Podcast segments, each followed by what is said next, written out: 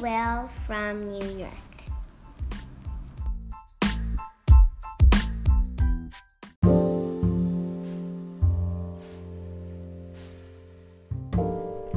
こんにちは白石さとみです。ポッドキャスト Be Well from New York 聞いていただいてありがとうございます。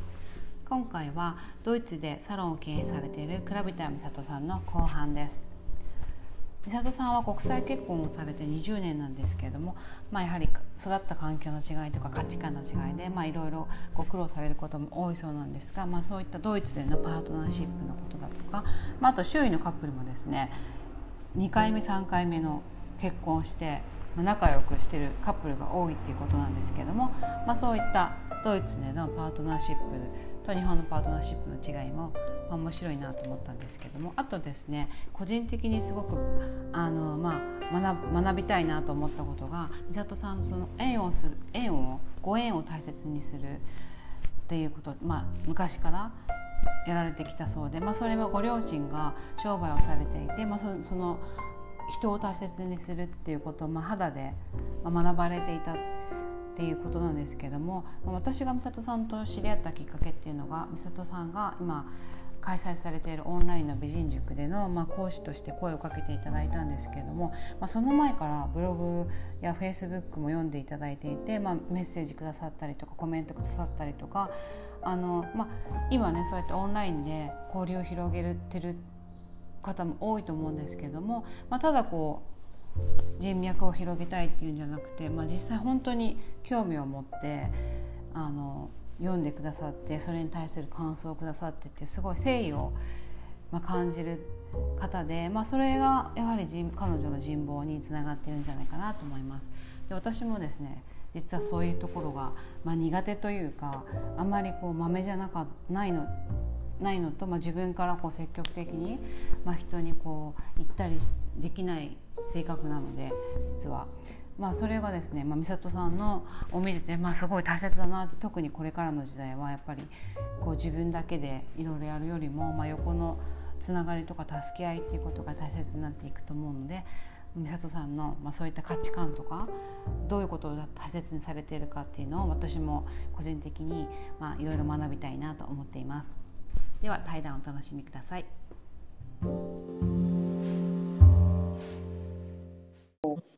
えでご主人はずっとあのサポートしてくださってるんですか？その美容あのなんてサロンとかやられたりとか、まあそのね、イベントやられたりとかは応援してくれてますか、うん、応援はそうですねしてくれてますね。うん、あのまあ時々チクチクとね、うん、あのなんかこうもっとビジネスなんだからもっとビジネス目線で考えろっていうことは言われたりするんですよ。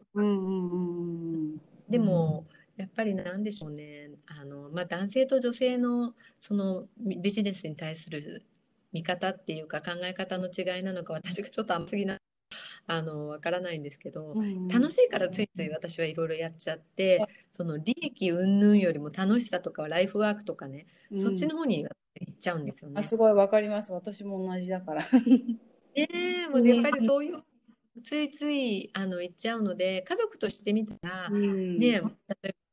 もっとちゃんとね時間かけてしっかりご飯を作って毎日ねお掃除もしてほしいとか、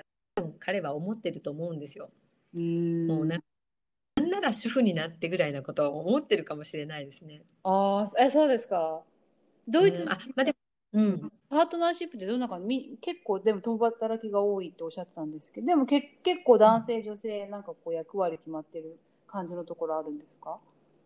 そうですね。でもドイツはあの本当に女性がなんか主導権握ってるような家庭がほとんどなので、けどでもドイツは本当にそれが目立って、うん、なのであの仕事女性のお給料いい人もいい家庭も結構あるんですね。えー、そうなんですね。うんうんうん、で男性が主婦として、うん、あの家に子供の面倒見たりとか、あのそれこそ、ね、ご飯作っているとか多いですし、あとは例えばパーティーとかに呼ばれていっても、パーティーっていうか6次会で例えば呼ばれていっても、うん、女性はでんと座ってて、うん、男性の方ずっと動いてワインで、ね、持ってきたりとか。そうそう。確かにそういうアメリカもそうです。いるんで、うん、あのこっちにもいるんですけど確かにヨーロッパのカップルが多いかもしれないです。そう。あのアメリカに住んでるヨーロッパ出身のカップルは結構だだうん確かに奥さんがなんかホストみたいなのであの、うんうん。旦那さんはもうキッチンとなんかそれ行ったり来たり料理ずっとやってるとかあとその家に入ってる人多いうん、いるいるやっぱりなんか、ねもっと頭が柔らかいんですかねそこら辺はね。うん、あのね男だからとかっていうのはないですね。日本人、まあ日本人というの父の年代とかって本当に料理もね何もできないかもうカップラーメンができる作れるぐらいで自分で料理なんてしない年代だったじゃないですか。うんでもなんかその男たるものみたいなそういう考えは全くヨーロッパにはなくて、うんうん。もうパパが毎日出社するときにバギーに赤ちゃんつけて、うん。でねうん。でそのまあにフランクフルトは金融の街なのでその銀行街とか金うんうん。そこの言うんでしょう。あの銀行が立ち並んでるところにいっぱいそういうあの幼稚園なり保育園なりあるんですけど、うん。そういうところにあの、うん。パパが連れて行ってそのまま会社に行くっていうのを割と本当に頻繁に見かけますし、お料理も毎日あの毎日でもないかもしれないですけどでも割と頻繁にこう男性がご飯を作って待ってるとかってうんいうのもうん。あります。なんかできる方がやるのが当たり前みたいな感覚。うん、それはわかります。うん、うんあのこ,、ね、だから、うん、そうこうん、こっちでうんもどうぞ。大体その子供がいるカップル私見てる限りはそのなんていうのかな。安定した職業に就く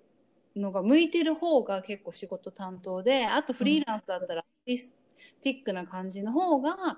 子供を見ながら、まあ、空いた時間にあの自分の仕事やったりってか、それがまあだから性別に関係なく結構男性がその子供担当っていうねカカップルも私も結構知ってますし、ね、多いですようん、ね。多い。じゃあドイツもそんな感じなんですね。うん、ドイツも本当そういうカップル多いですね。へえ。うん、なんかね周りも結構みんな、うん女性もお仕事してる人が多いっておっしゃってましたもんね。ほとんど、多いです。いい多いですね、ううんん、日本人のお友達とかもうん割とまあ子供がある程度手が離れてくるとまたね社会復帰する、ね、お友達も多いですし、うん。人は子供が大きくなる前にもうさっさと社会して、うん。あのなんでしょうね。あまり主婦っていう人はあまり見かけないですね。すごくちっちゃくてももうほとんど預けて仕事に戻られてたりとか、うん。フルタイムじゃないにしてしてもね、あの70%とか60%で戻ってるとか、はいはあの常に社会には関わってる人が多い気がします。い。うーん、そうなんですね。まあ、結構ね、システム充実してるとおっしゃってましたもんね。学校とか保育園とかお金かからなかったりね。そうですねこ。こら辺はいいですよね。働きやすい環境だと思います。うん。じゃあ、うんパートナーシップでに関して、なんか日本と違うなって思ってることあります？パートナーシップはうん。なんかすごい私思うのは昔、昔というかこっちにねドイツにあのあのこっちに渡ってきた時からすごく思った。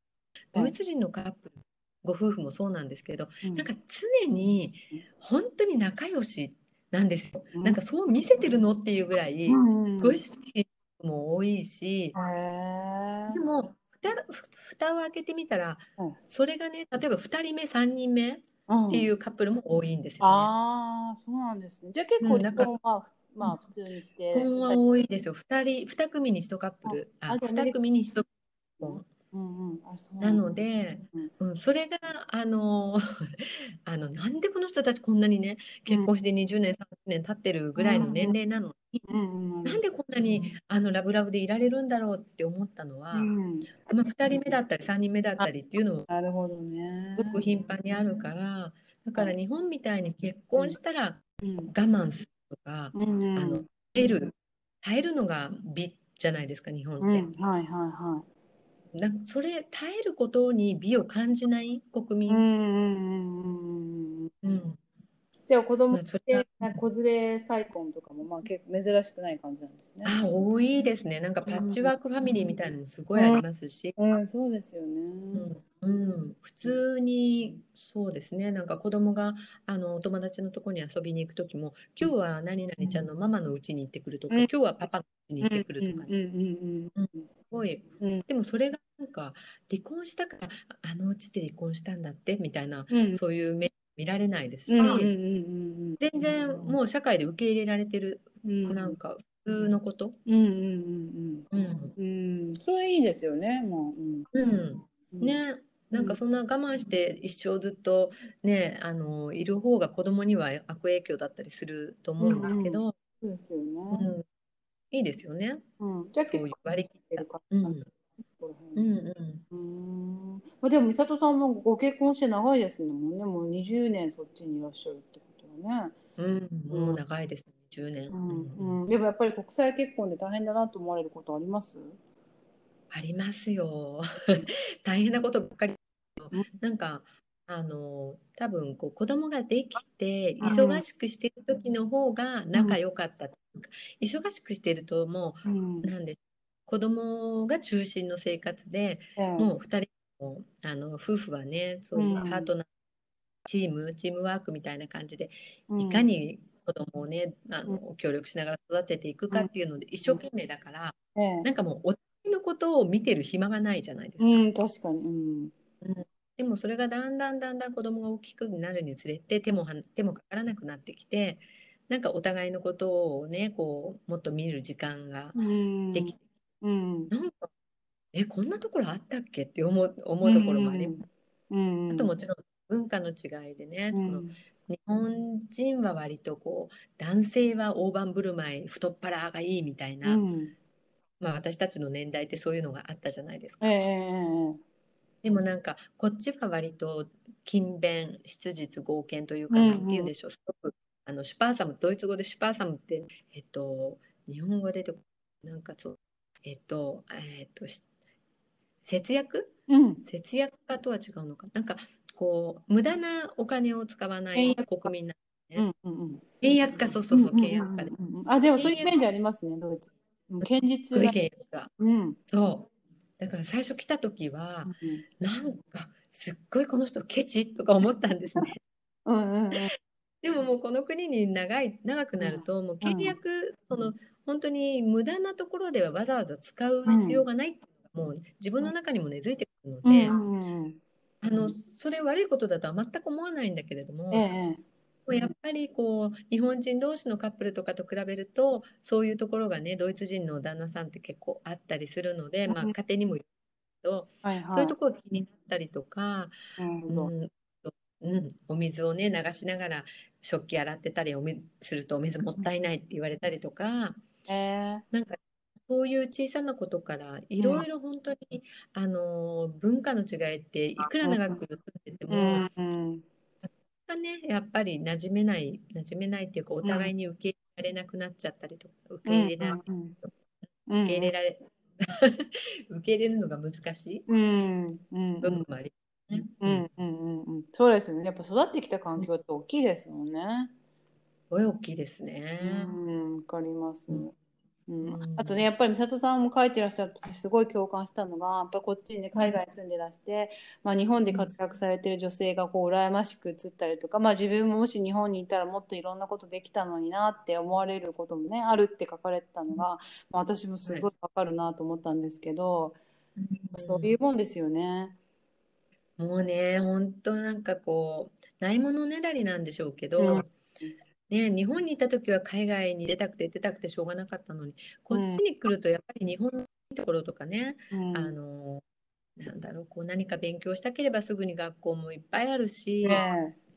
もう年齢にこう関係なくすぐに何かを資格を取ったりとかね、うん。日本、大好きな国じゃないですうか。ん。だからこう、そういうのも取りやすかったり、もっとこれができたのに、あれができたのにとか、うん。すごくそういうところに目が向いちゃったりとかね、あと、うん、お友達でこうこう活躍してる人を見ると、ああいいなって海外にお仕事もできて、まあ、時々日本に行かれる方とか、うんうんね、方を見てるとすごく焦って私うん何やってるんだろうって、なんかこう頑張ってるのに空回りしてるだけで、うん。全然前進してないって思ってすごい虚しくなっちゃう時とかもすごいありますね。うんうん。ああわかります。うん。でもね、なんかそういうのって、ね、さっきのさとみさんともね、あのお話してたように、あの頑張っても、うん。その自分がやりたいことが必ずしもうん。いい風に、あのいい方向に向くとも限らなくてええ。なんか自分がすまあそんなに好きじゃなくそんなに好きじゃないっていうと語弊があるんですけどうんうん。自分がこれって思ったものじゃなくても、うん。とりあえずこの来たチャンスはもうすぐに掴んで、うん何かあのめ自分の目の前にあることを頑張ってるとうん。なんかあこれ結構楽しいかもとかうん。あなんかこれって意外に私向いてるのかもしれないとか、なんかどんどんどんどんこう雪だるま式にええこう違う話が来たりとか、なんかこううまく流れに乗れるみたいのはうんあります。ありますよね。まあでもなんかうん私はそれすごいわかるんですけど、やっぱりなんか違うことでもこう一生懸命やってき、きたからこうなんかこうんう声かけられ、まあそんな声かけられるきっかけここでね、一生懸命なんかまあうん必死にやって、まあそれがたとえうまくいかなくても、そのどっかで、ね、それがきっかけでなんか誰かに声かけていただいたことが全く違うことなんだけどやってみたら意外と楽しかったとか、まああの一生懸命こっちやってみてもうまくいかなかったからこううまくいく時の感覚が分かったりとかまあねん。結局なんか全部つながってるのかなとは思う思うんですけどまあでも何やってもうまくいかない時もありますよねやっぱりね。そう本当ありますね。う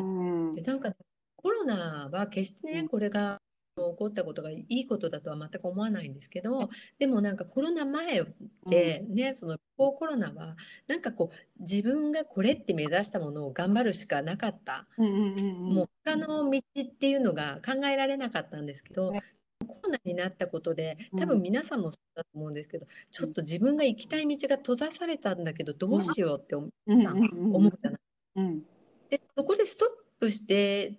られないあのそういうなんて言うんでしょうね。性格の人は他をやっぱり右なり左なり行きますよね。うん。うんうん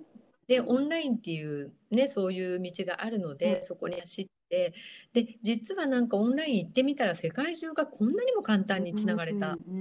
とみさんにもいつか会いましょうねってうん。言ってなかなかそれは実現しないことだと思ってたのがオンラインになった途端にうん。なんかズームで会いますみたいにもうすぐに会会えてたりして。ね本当ですよね。うんねうんそこからいろいろな可能性がわっと広がったから、うんある意味なんかコロナになってもっと世界中がそうこうなんだろう団結したっていうかいろんな方とのつながりがもっと簡単になったうんわかります。いうのはね一つのメリットだったのかなとは思いますね。本当ですよね。うん、でまたそういうあの結構今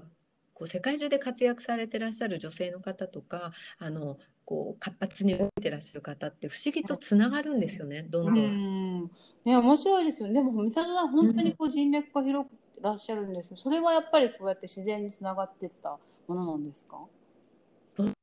うん。私は本当にさっきもねあのお話ししたようにあんまり、うんあこういうこういうしたらねなんか失礼かなとか、うんまで考えるよりももうすぐ行動しちゃう方なので、うん。岩本真奈先生と知り合ったのもねポッドキャストだったんですけど、ええ。知り合ったというかお話をお伺いしたのが、はいあのポポッドキャストだったんですけど、ええ。それでもうもう絶対先生にねお会いしたいって思って、もうえフェイスブックですぐにお名前で検索して、うんメッセージを送って、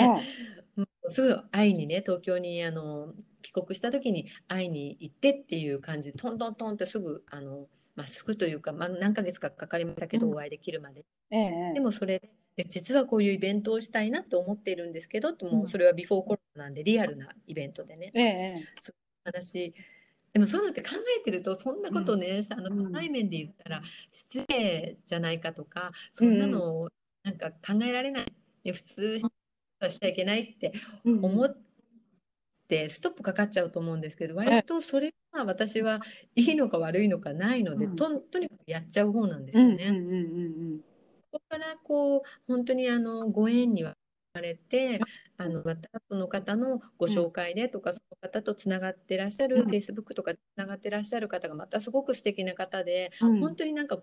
波動を出していらっしゃる方って、うんうん。みんなつながってるんですよね。うん。なんでそういう方もフォローしていって、うん。あこういうイベントされてるんだとかこういうご活躍されてるんだって。でこうなんかこうフォローしていってでメッセージを送っ送らせていただいてっていうご縁もありますし、うん。なんか向こうからお友達申請が来て、ええ。あのこういうご活躍をされてるんですね。そこでまたつながったりとか、なんかそういうご縁はあの、う大切に小さなご縁を本当に大切にうんうん。してきたのが良かったのかなっていうのはありますね。うんうんうん。すごくお友達には恵まれて。ね、じゃあ結構そう Facebook とかオンライン上でつながって、そこからまあいろいろ一緒にイベントされたりとか、まあ、声かけられたりとかそういうことが多かったんですか、えオンライン上だけではないんですけど、うん。あのそうですね。結構リアルにも、まあ、例えばうちの親戚がドイツにあの1ヶ月ぐらい居候したことがあったんですね。はい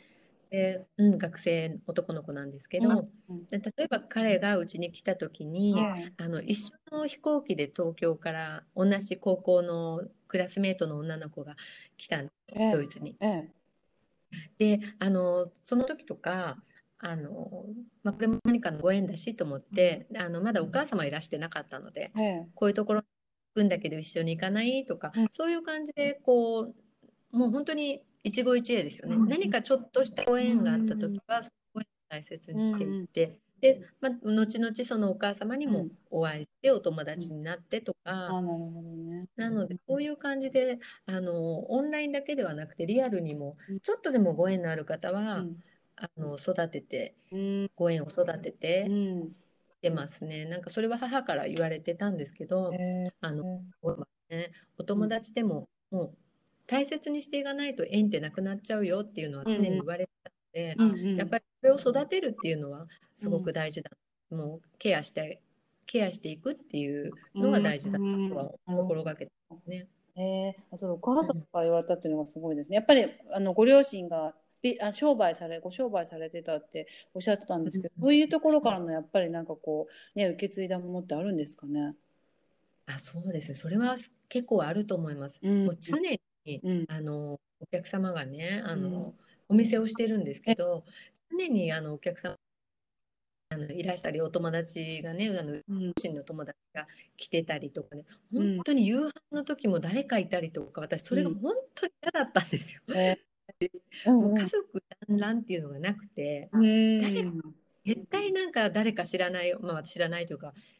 両親の友うん。お客様のええ。誰かが常に家の中にいるっていうのが当たり前の環境だったので、うん人に対してはすごく多分慣れてたんですよね。なるほどね。そう。うん。うん、うん。初めての人も多かったですし、うん。子供の頃からでそういう中で育ってきたので、うん。あの人に対するなんかこうこう人に対して臆病になるっていうのはないですうね。んなるほど。なんかでもね、昨先生の本でとかね、うん、なんかこうそううん。警戒、なんていうのやっぱ人望っていうんですかねこれ。あの、うん、それがあるのがすごいこうほ天然のこう資質っていう感じがしますこの美里さんの。あありがとうん。ねでもう。そうやってなんか本当、うん。ご縁を大切にするっていうのも常にたやっぱそういうふうにあのそれを大切にされてるっていうのも納得ですよねそれでやっぱり今こういうふうこういうねあのいろんなこうねつながりがあってそれをずっと大切にされてきたってことですよね。うん、そうですね。本当にありがたいなと思いますね。ななんかもうとね私みたいにこうどんどんあの話しかけたりとかリアルに話しかけたりとかメッセンジャーでねあのあのコンタクトをしたりとか。多分中には何このねいきなりっていう思われたこともあると思うんですけどまあでも今の時代ね結構そのオンラインでつながるのはまあ結構あるじゃないですか、まあ、それこそメッセージなく友達申請とかも来たりってありますけど、はい。まあ、うん、あのーなんでしょう。まあでもそれはちょっとどうかなと思うんですけど、あの、うん。マナーさえわきまえていれば、あの、うん。ちゃんとご挨拶、メッセージを送ってとか、うん。まあそういうマナーは確かに絶対あると思うので、それさえまえわきまえていれば、うん。あの、オンラインであろうと、あの、リアルであろうと、うん。なんかやっぱりどこかでご縁があってねう、ん。そうやって、あの、まあ、運命なのかもしれないですし、うん。そうやってどこかで関わることがあったっていう、あのご縁なので、それを大切にしていけば何かしらこう、ね、なんでしょう。その後の何かにつながると思うんですよ。それが仕事じゃなくても、うん。ただの友達かもしれない。もそれもすごい大事なことですよね。本当、そうですね。私結構ここら辺がなんか、あんま自分の強みじゃないないので、なんていう結構ね、あの自分からはやらないし、あんこうなんていうのかな、豆じゃないんですよ、そういう。あのお友達とかに対しても。結構、うんうんうんもう何年も連絡取らないとか平なんて平気っていうかあんまりそこでやってきてなかったからすごい今、そうだな大切だなって思いました。このでもそれは返してあのそれをひっくり返せばきっと、うんさとみさんは一人でねこう一人時間の使い方がすごい上手なんですよきっと。そうなんですかね。でもね、私もうんちょうどコロナの時にやっぱり思ったんですよね。一人でいくらやってても、なうんなんかそれ多分コロナの前の時代で、うんあのすごいロックダウン中にやっぱ今度こここれからは横のつながりだなと思ったんです。自分がこう上を目指すとかじゃなくて、でなんかそれをすっごい感じて。あのうんでこのポッドキャストもねやっぱ自分一人でなんかこう発信するんじゃなくて、まあ、いろんな人の私がこう話したいなと思ったあの女性の,、うんの話をなんか、まあ、より多くの人に聞いてもらえたらいいなっていうのがそもそもだったんですけどあのやっぱね、はいそういう時代になっていくとますだから美里さんがいあの今までやられてたことが絶対こうなんかメインストリームっていうかすごい一番大切なことになっていく気がします。あーありがとうございます。んね、そうなってくれると嬉しいんですけど、うんうんうんうんなんか私一人でいるのが苦手かもしれない。わからないですけど、なんかうん最近ね、そのコロナになって自分と向き合う時間がすごく多くええないですか。ええええ自分ってなんかこの年になって変ですけど、自分ってどんな人間なんだろうってね、うんうん。なんか私ってこのなんだろう、すごく人が好きなのか、なんかうん。実は寂しがりなの、寂しがり屋なのか、うんうん。なんかすごく自分を客観視するようになったんですよ。うんうん、わかります。うん。うん。でなんだろうだからきっと佐々木さんはそうやってしお一人で何かをされたりとか、うん。すごい得意だしお仕事もすごいもう本当に頑張ってらっしゃるし、なんかそういう向き不向きとかまああるので、うん。なんか人とばっかり関わってるのがいいとも言えないじゃないですか。それが向かないば人とばっかり会ってるの疲れちゃう人言いますし、うん。うん。うん、もしかしたら私は自分で寂しがり屋だなんて思ったこと全然今までないんですけど、うんでもなんか外に出て関わってないと誰かと関わってとか仕事に関わってないと、うん。なんかね落ち着かないっていうか、うんうんもちろん一人の時間はもう必要ですけどね。ええ。まあだから本当私美里さんそのイベントの企画とか向いてらっしゃるなと思ってねあの私みたいになんかいろいろやってはいるけどこう自分から積極的に関わっていかないっていうタイプの人もねいる多分他にもいらっしゃると思うんですけどそういう方をなんかこうコネクトするのがすごい上手だと思うしあとなんかすごいやっぱり自分が楽しんでやってらっしゃるから他の人もあなんか楽しそうやりたいって思われるんで,、うんでしょうね多分。ありがとうございます。なんかね、でもそれ、あこさんにね、そう言っていただいて、その、はい。えっと、五感を磨くオンラインセミナーの第1回目の資格のね、はい。えっと、イメージコンサルティングうんです。はい。そうやってあこさんみたいに長い年月をかけて何かのことをもう専門職としてやっていらっしゃった方、ええ。すごい羨ましいって話をした。ええ。でそれこそイメージコンサルティングの先生ってそのうんカラーだけじゃなくて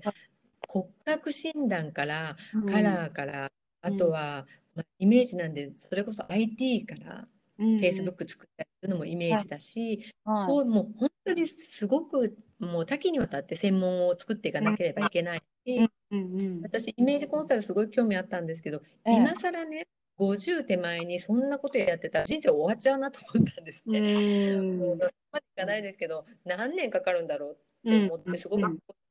そうやって専門職を持ってらして活躍されてららっしゃる先生すごい羨ましいって本当心から言ったら、うんうんでも私はそういう美里さんが今やってるお仕事みたいにうん。こういろんな人に何かを企画してこういう先生がいますよとかこういう会をしましょうっていうのは私全然できないんです。そうなんそうそうそうなの。うんだからそういうことができる人になんか出会えて嬉しかったってすごく言っていただけたすごく嬉しくて、だからもしかしたらあの私が憧れてるのは何かを極めて何かの専門職についてうん。あのもちろん今もついてますけどそれを極めていくのが私の道だと信じてのに、私の得意分野っていうのは、うん。そこの専門分野を極めることではなくてって否定するのも嫌だけど、でももしかしたらもっとそういう方々をあのコネクトしてというか、うん。あのね、そういう方を知らない方にご紹介したりとか、うん。こんなに素敵な女性がいますよっていうふうにうん。紹介させていただく何かしらの形で、あの知っていただくのがもしかしたら私の転職というか向いていることだったのかなっていうのも最近はね、うん。思って。いや私絶対そうだと思いますよ。だったらうん。多分人間って自分がこうって思ったらこれが正しいって多分そこにね、うん。そう突っ走っちゃうと思うんですよね。うん。うん。うん、でもそのコロナがあったことでうん。突っ走れないもううん。本当にもそう。バンと閉められちゃってだうん。からもう自分の価値観とか見方とか物事の考え方をもう180度変えなければいけない状況にあのもうもうなんていうんですかね状況にあの入っちゃった入っちゃったっていうかなんていうんですかえー、と状況になってしまったので、うんそれによって気づかされた部分っていうのはうん。ありますよね。そうじゃなかったらうん。そこまでかんそんなに方向方向転換できないじゃないですか、できない。難しいですよ。やっぱりね、ここまでやってきて、今更とかね、あとその言い訳になるとか、いろただね、私ね、そのね、大ポッドキャストの1回目で、あのね、うん。佐原さん、お読みされている明美さんがおっしゃってたのが、はいコロナのロックダウン中に変わった観念っていうのは自分じゃなかっ自分の観念じゃなかったものを手放した人が多いんですって。だからこれやらなきゃ社会のルールだと思ってたものとか自分が育ってきた環境で教えられたルールとかそれによってこう思い込んでたものを手放した人が多いって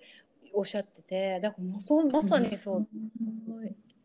本当ですよね。うんんうんもう手放さざるを得なかったっていう。そうそうそう。ねえうんもう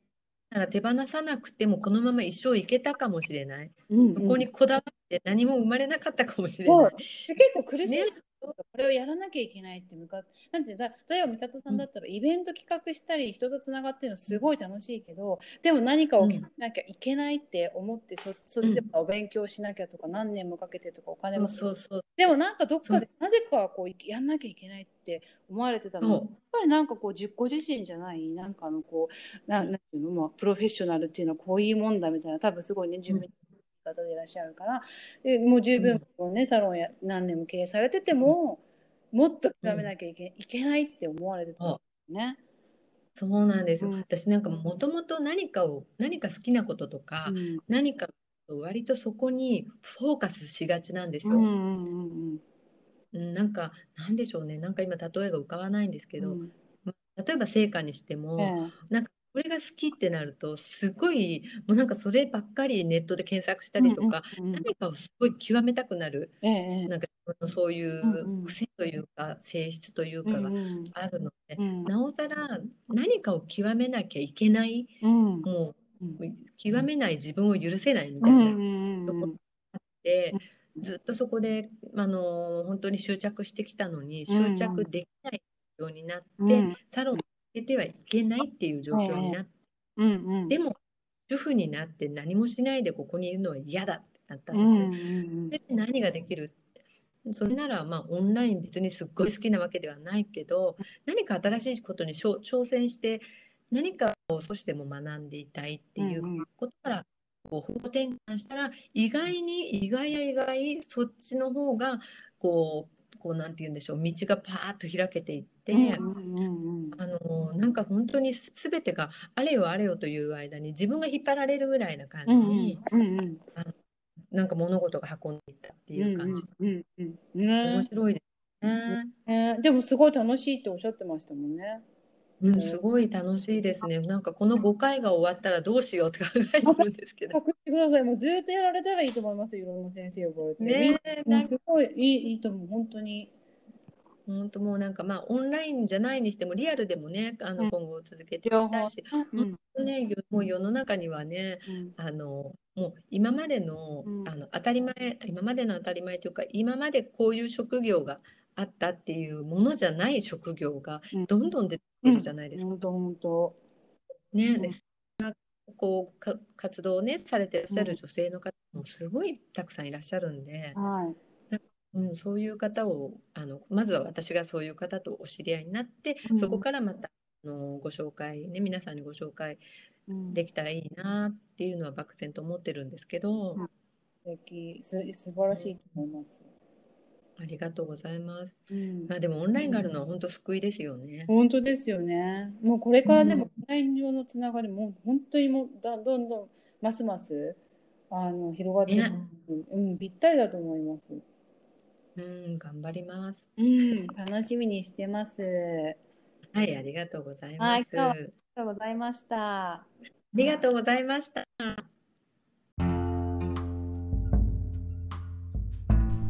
美里さんの話いかがでしたか？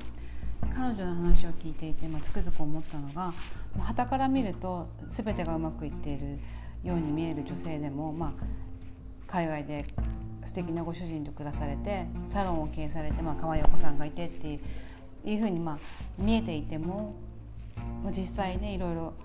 自分で思い悩まれてることがあったり、今、国際結婚の苦労があったり、まあ、いろいろあると思うんですけども、まあ、その中でも今できることをやる人から望まれていることをやるっていうこととか、まあ、新しいことに挑戦していく、まあ、人とのご縁を大切にするっていうことをやっていると、まあ、やっぱりその毎日苦しい中でも、まあ、どこかで前進していたりとか、まあ、どこかでこうパーッと霧が開けるような瞬間があったりとか、まあ、そうやって、まあ、みんな人生を、まあ、なんていうの、まあ、日々生きていらっしゃるんだなっていうのをすごく思って、まあ、私もすごく勇気づけられました。で次回のゲストは実はですね私がもう15年以上前からブログを読んでる女性なんですけども今スイスに住まれている平賀佐穂さんは私がですねまだ日本にいた頃に日本の東京で、まあ、まあ毎日朝から晩まで仕事をしていた時に、まあ、彼女はその時に地中海のマルタ島に住まれていて、まあ、ブログを書かれてたんですけど私は本当に仕事でですね毎日くたくたででその中で、まあ、彼女のブログを見ると、まあ、すごくこう癒されたというか、まあ、なの私がすごく覚えてるのはですね彼女がマルタ島の、まあ、ホテルのプールでな泳がれてるのを結構こうブログで更新されてて私もいつも仕事の前に泳いでから出社してたんですけど、まあ、同じ泳ぐでもすごい違いだなと思って、まあ、すごく羨ましかったんですね。で彼女はこれまで、まあ、アメリカのボストンに始まって、まあ、イギリスと、まあ、その地地中海のマルタ島で今はスイスのジュネーブに住まれてるんですけども、まあ、それぞれのパートナーシップとか、まあ、彼女はそのパートナーパートナーのお仕事の都合で、まあ、いろんな場所に住まれたりすることもあるんですけどもそこでねいつもいろんなお仕事をされてでお友達を作られて、まあ、すごくこうパートナーを大切にしながらも、まあ、自立して暮らしていらっしゃるっていうのが、まあ、すごく素敵だなと思っていて、まあ、そんな各国のパートナーシップの違いとか、まあ、あと海外であの仕事を見つける方法とか、まあ、自立して、まあ、お友達を作って楽しく軽やかに暮らしていく方法なんかもお伺いしました。また来週聞いていただけると嬉しいです。今週も聞いていただいてありがとうございました。素敵な1週間をお過ごしください。